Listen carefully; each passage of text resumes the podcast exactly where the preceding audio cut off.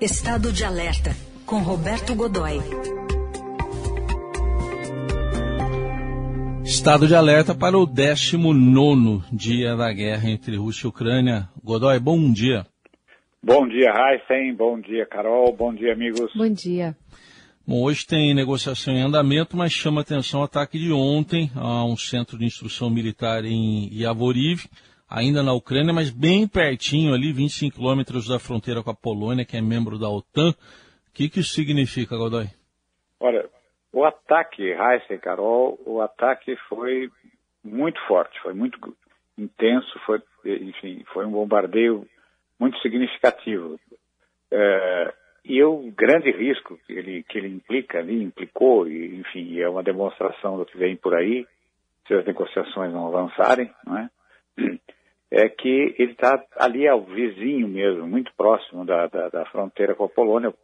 E aí voltamos àquela questão, é um país da OTAN e é, todos os dirigentes envolvidos até agora nas discussões uh, tem dito que é, como, é, é, é, é, a faixa intransponível, ou seja, um cinco centímetros, um centímetro, um milímetro, uma polegada, como foi, como é, sido insistentemente declarado pelo presidente americano Joe Biden, de, de um território de qualquer país da Organização do Tratado do Atlântico Norte, a OTAN, qualquer pedaço, por menor que seja, atingido por uma movimentação militar é, agressiva da Rússia, será, terá uma resposta. Ou seja, será aí o envolvimento, a escalada adquirindo uma dimensão continental. Aí é, aí é a Europa inteira envolvida, o mundo provavelmente. Aí é o apocalipse, a gente não sabe o que vem por aí. Né? Esse ataque de ontem, por exemplo, foi muito, eh, foi muito, muito, muito próprio do que o Putin vem fazendo. É, a cidade está a 500, mais de 500, pouco mais de 500 quilômetros de distância de Kiev, a capital ucraniana, mas, é, mas ela abriga um centro, uh, uma instalação militar, que é um centro internacional cedido pela Ucrânia à OTAN, e aí não é um território da OTAN, mas é uma área da, da não é um país da OTAN, mas é uma área cedida a países da OTAN, é, para fazer um treinamento internacional. É, não é exatamente uma base, mas é uma instalação que, é, enfim, permite esse tipo, de, esse tipo de atividade, um, uma atividade de treinamento é, internacional é, de pessoal para variadíssima atividade. Geralmente é usada para treinamento e para situações de emergência.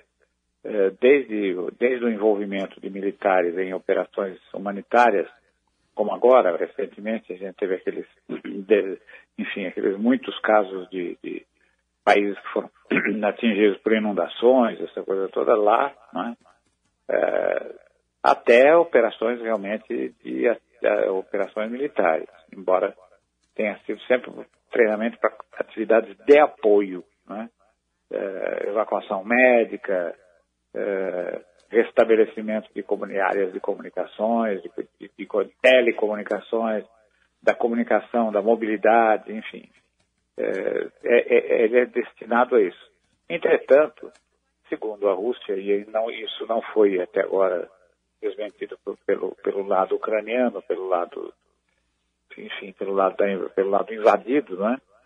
É, vinha servindo, uh, essa instalação vinha servindo para entrega uh, dos lotes, de, de, ou de alguns dos lotes, de, do apoio militar que está sendo fornecido pelos Estados Unidos, Grã-Bretanha e vários outros países ali da, da, da, da, da OTAN, né, à Ucrânia. Então, estariam recebendo lá mísseis, bombas, uh, material, de, material de consumo, explosivos, munições, enfim, esse material que tem sido entregue. E o que incomoda particularmente, tem incomodado particularmente aos, aos russos, é a chegada de lotes, um lote após outro, do míssil Javelin, que é, em tradução livre, é o dardo, né? e que é um míssil antitanque muito conhecido, muito fácil de usar e muito eficiente. É, eu acho que todo mundo viu aí, né, nesse fim de semana, uma cena de uma coluna blindada de tanques e outros veículos blindados, mais caminhões com transporte de tropas, essa coisa toda, avançando por território ucraniano e caindo numa emboscada eh, das forças das forças da Ucrânia e dispararam vários mísseis Javelin, eh, detendo o avanço da coluna e detonando uh, vários tanques, vários tanques pesados, grandes, do modelo T-72. Então, eles têm um, havia esse motivo. Agora, morreram eh, pelo menos 35 pessoas e há, o número de, de feridos já passa de 140 e só faz crescer, né? Então, é uma situação realmente delicada, principalmente se a gente considerar que hoje, nesse momento que a gente está falando, as negociações de paz estão aí, sendo armadas e é, vários dos negociadores sinalizavam a, é, que elas estavam num bom momento, né, dizer, indicando algum avanço. Será? É, essa é a questão, né? A gente conversou agora há pouco com o embaixador é, da Ucrânia no Brasil, ele está em Kiev e ele se mostrou bem reticente em relação a, a qualquer tipo de avanço. Ele, é, ele, ele tenta trazer uma uma esperança no sentido de corredores humanitários, né? Dez que estão sendo abertos aqui nessa, nessa segunda-feira. Mas é isso, né? Eles pedem, eles continuam pedindo mais armas e é justamente isso que a Rússia está provando, né? De que não quer que eh, se continue fornecendo armas para ser usadas pelos ucranianos dentro do território russo. Em relação a, a, a recados eh, e interpretações do que a gente tem visto, né, Godoy? Alvos civis, sequestro de prefeitos, ataques ali na fronteira com a Polônia, sendo que a gente tem uma, uma, uma fala recente do, do presidente Biden dizendo que é, qualquer ataque né, a membro da OTAN seria uma terceira guerra mundial. O que, que a gente é, pode ver de retórica da Rússia com essa escalada no 19 dia? É, ontem, é, esse, é, o ataque de ontem, ele indicou que é que a, como é que ela pretende reagir, como é que ela está reagindo, pelo menos nessa fase, como é que ela está reagindo a, a, esse fornecimento de material, né? E veja, o, o, o Putin, eh, o Lavrov também, enfim, outros, vários dirigentes russos já haviam dito que a movimentação, uh, os comboios que estão transportando, uh, o, o, que estão transportando esse material, podem ser considerados alvos de guerra, é? alvos válidos, porque estão interferindo na guerra. Né? É, e, de uma certa forma, foi isso que aconteceu ontem. A base foi bombardeada porque está abrigando, transportando e, veja, em certa medida, isso também não foi admitido pelo, pela, pelas autoridades ucranianas, também, como diz a Rússia, está treinando é, mercenários né? É, e pessoal, e, e, também o pessoal regular é, das forças ucranianas, para operar o, o, equipamento que está sendo transferido. É, é, um treinamento muito simples. É, a, a, o Pentágono, que é o Departamento de Defesa dos Estados Unidos, estima em apenas quatro horas o, o, o ciclo de treinamento necessário é, para preparar soldados para operar os, para operar o, lançador de mísseis Javelin, né? E o Stinger, que é o, o, um míssil também disparado por um único homem apoiado no ombro, como se fosse uma bazuca, né? É, ele também num período menor ainda, né? Ele é quase autoexplicativo, então não, não, precisaria não precisaria muita coisa. Eu acho que quatro horas é até demais, né?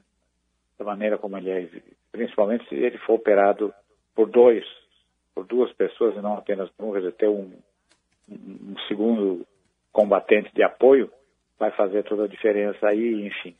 Mas de qualquer forma, a, o, o, material está, teria passaria ali pela base atingida e, portanto, foi, é, é, ele foi neutralizado né, na linguagem militar. Uhum. Agora, veja, é, agora o que acontecerá, por exemplo, se com o equipamento que está chegando por avião, vão derrubar um daqueles gigantes, C-7, Global Master? Vão fazer isso? Vão, isso vai, vão chegar a esse ponto? Ou seja, a escalada vai a esse ponto? Então é a internacionalização realmente decidida do, do conflito E aí a gente tem todas as, todas as possibilidades. Né? Eu estava vendo uma discussão, várias discussões a respeito de qual seria o interesse, por exemplo, da Ucrânia, eh, da Rússia, eh, ou da Rússia em usar na Ucrânia armas biológicas e químicas. Veja, é a alternativa de destruição em massa um degrau abaixo da, uh, do uso de armas nucleares. Né?